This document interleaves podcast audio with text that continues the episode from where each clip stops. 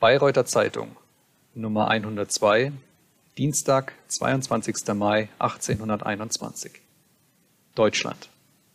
Frankfurt, 18. Mai.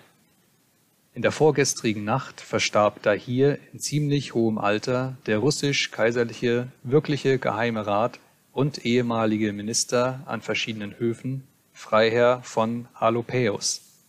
Leipzig, 11. Mai. Vom 3. bis 7. des Monats sind einige Griechen und Türken hier angekommen, viele sollen auch unterwegs sein.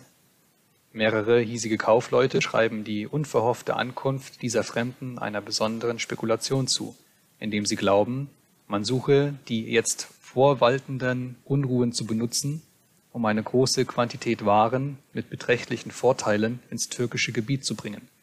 Russen und Polen sind in so großer Anzahl hier als man sich seit vielen Jahren nicht zu erinnern weiß, und noch täglich vermehrt sich ihre Zahl. Es sind Russen mit sechs und acht Wagen angekommen, und schon in den ersten Tagen gingen viele gepackte Wagen wieder ab, um wahrscheinlich die Warschauer Messe zu benutzen. Die Seidenwarenhandlungen haben nicht alle Forderungen befriedigen können, und an Leder, Tuchen und Leinwand ist gänzlicher Mangel. Leipzig über den Plan, in Süddeutschland eine neue Buchhändlermesse anzulegen, sind wir hier nicht allzu großer Besorgnis. Wer das Geschäft des Buchhandels mit allen seinen Verzweigungen kennt, wird die Überzeugung teilen, dass eine Idee dieser Art nur aus dem Kopfe eines Ununterrichteten hervorgehen konnte. Sortimentslager, die seit einem Jahrhunderte hier aufgestapelt liegen, vertraute Kommissionärs, reiche Papierhandlungen, wohlfeile Druckereien und Buchbinder angelernte Messmarkthelfer und Bankiers, die in der Buchhändlerwelt heimisch sind, wachsen nicht auf jedem Fleckchen Erde in geschlossener Forst so zusammen auf, als es, durch die Länge der Zeit, die mehr schafft als alle Spekulation, hier in Pleis Athen der Fall ist.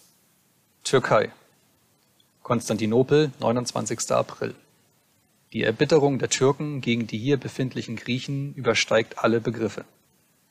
Der Regierung ist nicht mehr möglich, das Volk zu zügeln. Am blutgierigsten sind die asiatischen Truppen, die in Eilmärschen hier eintreffen und sich gegen die griechischen Bewohner die zügellosesten Grausamkeiten erlauben.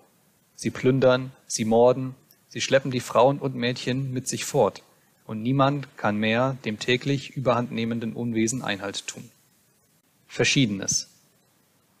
Mit tief gebeugtem Herzen erfülle ich hiermit die traurige Pflicht, allen verehrtesten Verwandten und Freunden das selige Ableben meines innigst geliebten Gatten, des Kreisdirektors Karl Gottlob Adolf Freiherrn von Wessenig, da hier zu Kulmbach, unter Verbittung der Beileidsbezeugungen ganz gehorsamst anzuzeigen und hiebit zu melden, dass der nun Verewigte am 16. des Monats mittags ein Uhr nach ausgestandenen vielen Leiden an einem Lungenkrampf im 71. Lebensjahre sanft entschlafen ist.